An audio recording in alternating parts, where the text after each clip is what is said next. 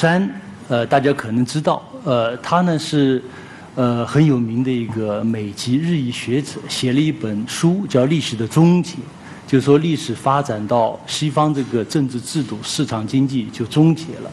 春秋研究院和上海文汇报一起组织了一场蛮有意思活动，就是让他和我进行一次对话。他抵达文汇报那个大厦的时候，进了 VIP room，然后他说：“我今天要谈中国模式。”我们都没有想到，哎，我这个不行，哎，我还要跟文汇报的老总说：“我说我们给他点小小的中国震撼。这个研究中国模式，我们研究的比他好。”所以呢，我们就开始一场辩论，产生了一定的影响，这是个好事情，哎。那么我这也简单讲一讲我当时讲的几个观点。一个我就说是基本的立论，就是不是历史终结。而是历史终结论的终结。第二呢，我说美国政治改革的任务恐怕不亚于中国。我明确跟他说，美国的这个政治设计是前工业时期的，需要进行大量的政治改革。第三，因为当时正好是赶上埃及之春，他很自信，他说中国我看也要面临这样的埃及之春。我说不可能。这个我虽然平常比较谦虚，但这个问题上我是蛮自信的。就过去二十年我写的东西，今天拿出来一个字都不用改，我的预测是准确的。只要是张伟写的东西，到现在为止发表过的，站得住脚。希望以后进行进行的预测也能够站得住脚。这是我自己做学问的一个要求，就是讲的话、写的东西，人家多少年以后看，觉得哎还是在理的，还是有道理的。那么什么是中国模式？中国模式实际上是有一点争议的。我们一些领导人当时也说啊，没有中国模式。我是一直说有中国模式，这关键怎么界定？哎，那么我说它有一个狭义层面和广义的层面。狭义层面讲白了，就中国自己一套做法，哎，这些做法，一套经验。那么广义的层面包括今天我要讲的制度安排，包括背后的意识形态。那么我们现在就是官方还用一个词叫“中国道路”，哎，实际上现在官方两个词都用“中国道路”“中国模式”。那么“中国道路”我们知道指的是中国特色社会主义，那么这两个概念有什么区别？我自己理解就是，在狭义上是有区别的。中国模式更多指一整套的做法，哎，而道路呢涉及意识形态，涉及社会主义还是资本主义这样一个概念。那么在广义上、泛义上，我觉得这两个概念是相通的，哎，是可以互用的。实际上，我自己用的时候，我说你叫什么都可以，中国道路、中国模式，唯一不同是中国模式在国家交流比较方便。那么我自己觉得呢，大概有两种人是呃反对中国模式的，一种反对中国模式，完全可以理解，他们呢实际上是反对中国模式提法，认为应该用中国道路，哎。呃，这我前面已经解释过了，这两者的区别啊。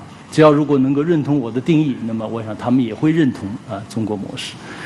那么第二种呢是不赞成中国模式所包含的内容，这我知道，这中欧也有那个经济学界很多。呃，严格讲就只有普世价值模式，怎么会有中国模式？你没有这个资格吗？我对这种观点是极端的不认同。所以我下边我就要谈我一些看法，主要是呃八个特点。第一个实践理性，这我简单解释一下，就是因为它实际上是中国模式的哲学基础。实践检验真理的唯一标准也好，我们讲实事求是也好，归根结底就是实践理性。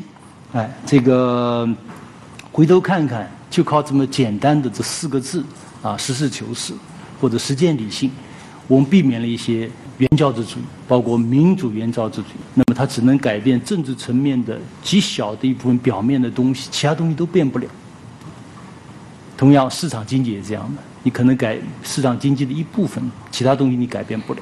第二呢，这个强势政府，一个比较强势，而且相对比较中性的政府，这比较中性很关键。这中性和强势是连在一起的，只有你比较中性，你才能够强势。它代表尽可能多的利益阶层。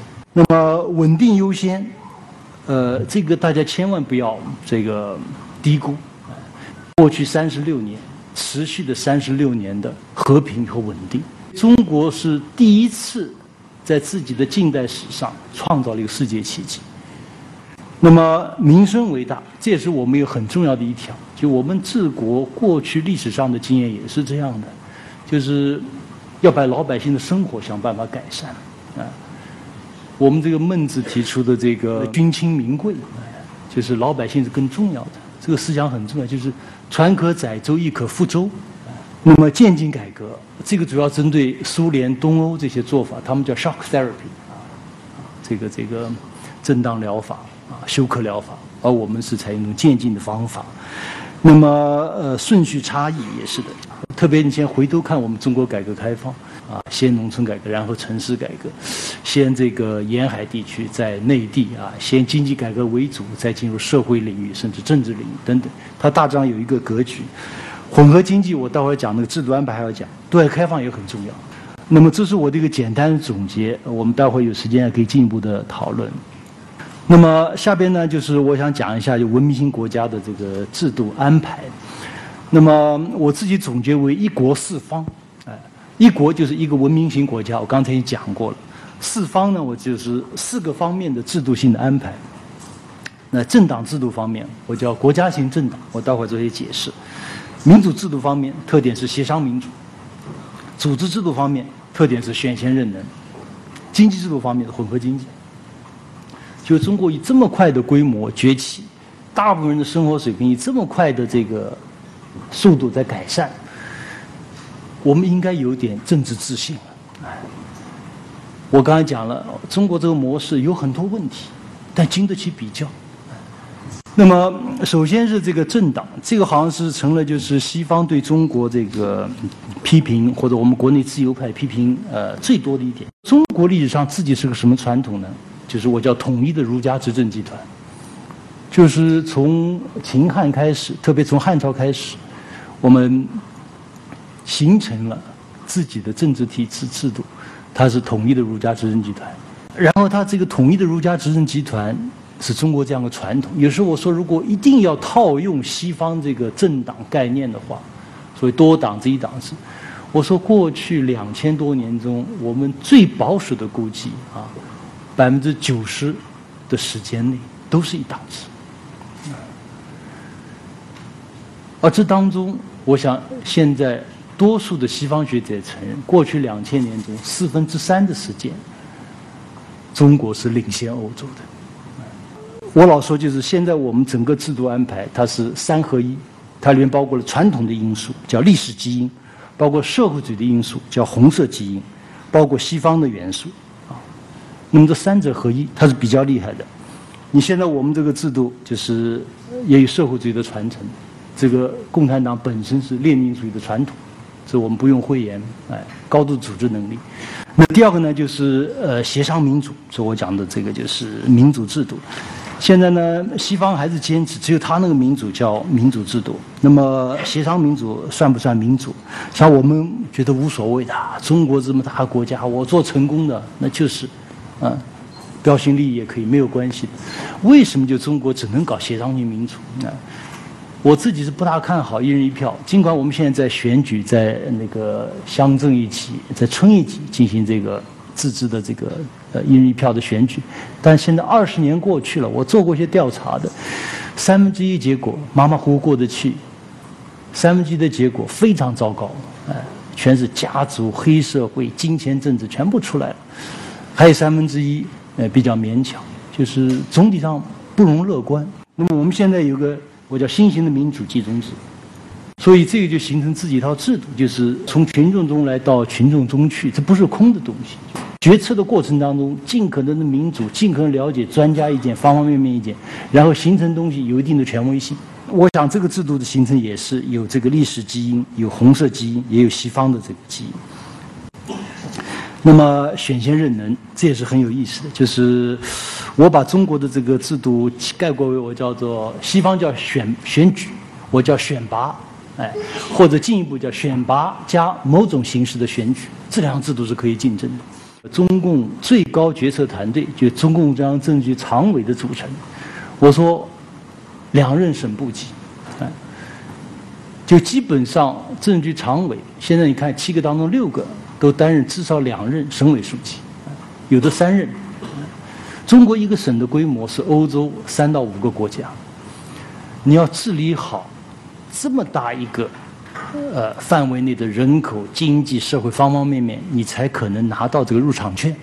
我说习近平他在三个省里当第一把手，这三个省的经济规模大约是印度的经济规模。你治理这么大一个板块之后，你再进入政治局常委，然后又给你五年时间，熟悉全国的政治、经济、军事、社会方方面面的事务。所以我产生的领导人当然是更加优秀，很简单，这符合中国的传统。中国人坚信这一点，治国必须靠人才。所以我觉得这个这是我们一个很重要的一个方面。那么它有历史基因，我讲的科举制度，前面讲的这个察举啊，也有红色基因，就毛主席说的，政治路线决定之后，干部是决定的因素，也有西方的因素，我们融入了很多选举啊、公示啊、投票啊等等，都是的。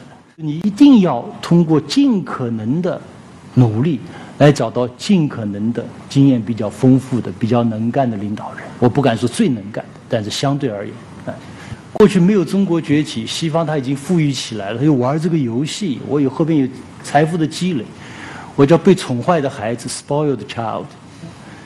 就是我家里家财万贯，我有你像那比利时五百多天没有中央政府，他国家还在生存着，没有问题。实际上有很多问题，这个国家我也考察过，但是他原来是刚果，就是今天的刚果民主共和国的殖民主啊，那是产宝石、产钻石的地方，那比他大几十倍，那个那个那个国土啊，对不对？他有这个积累之后，他敢玩这个游戏。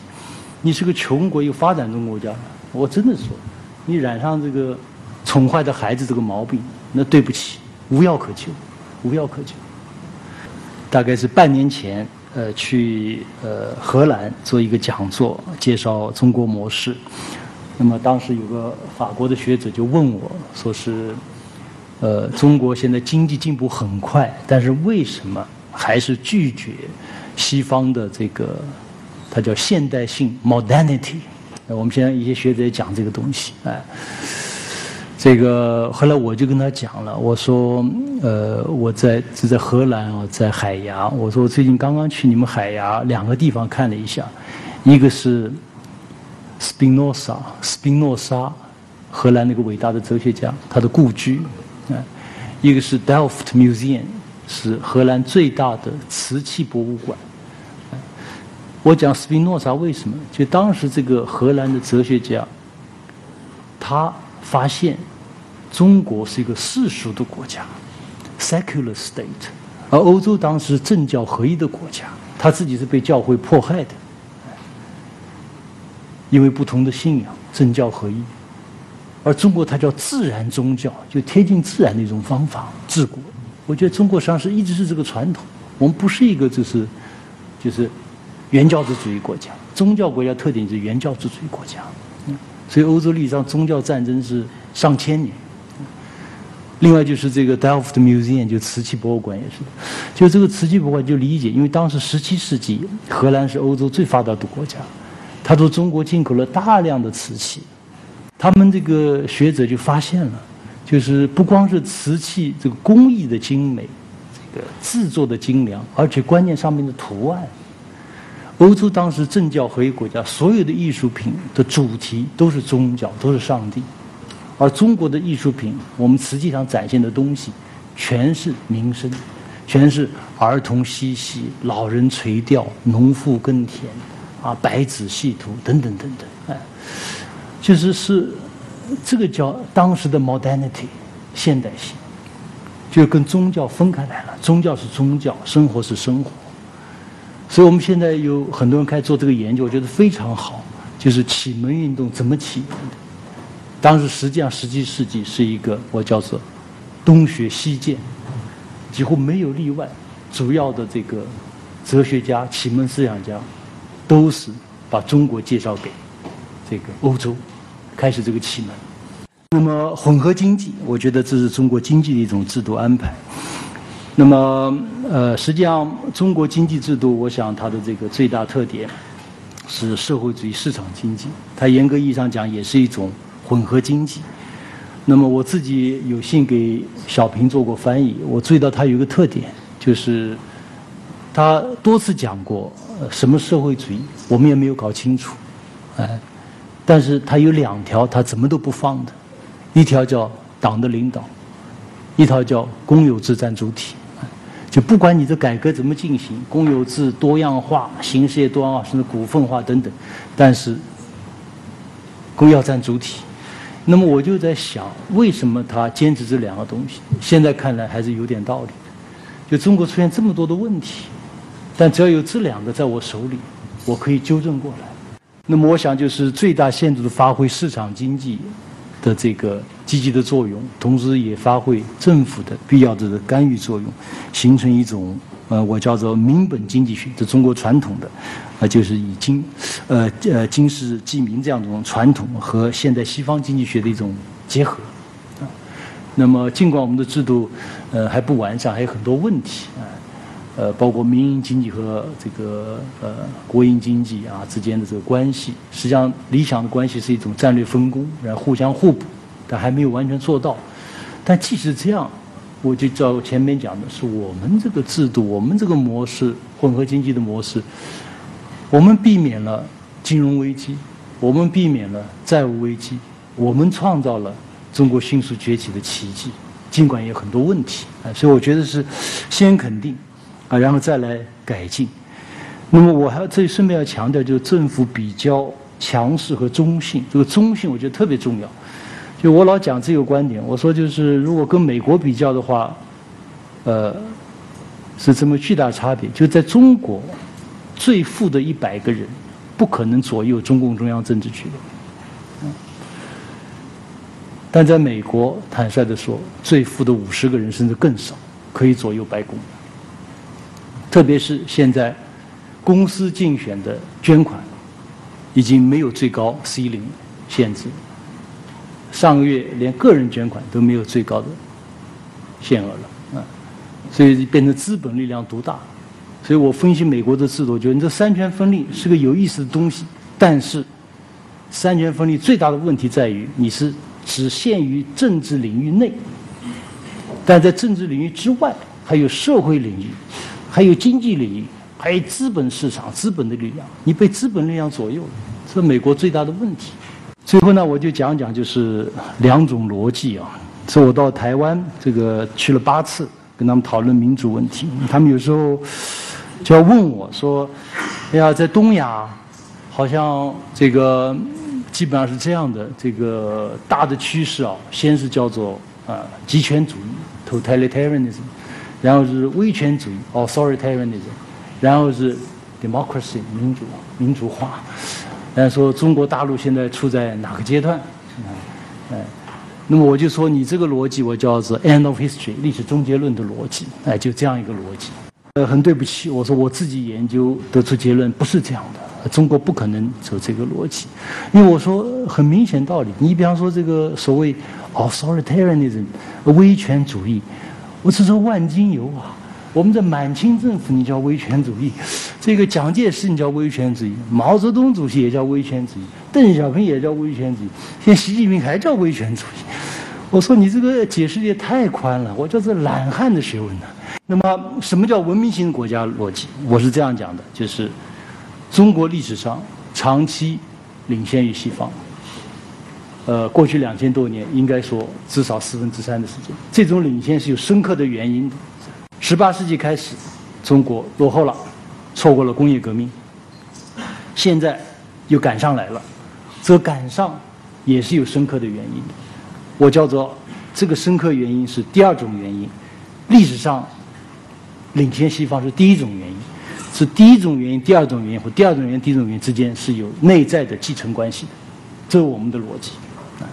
所以我就讲，具体来讲，就是历史基因、红色基因加西方元素，这三者合一的制度，总的我觉得是可以这个呃超越西方的。谢谢大家。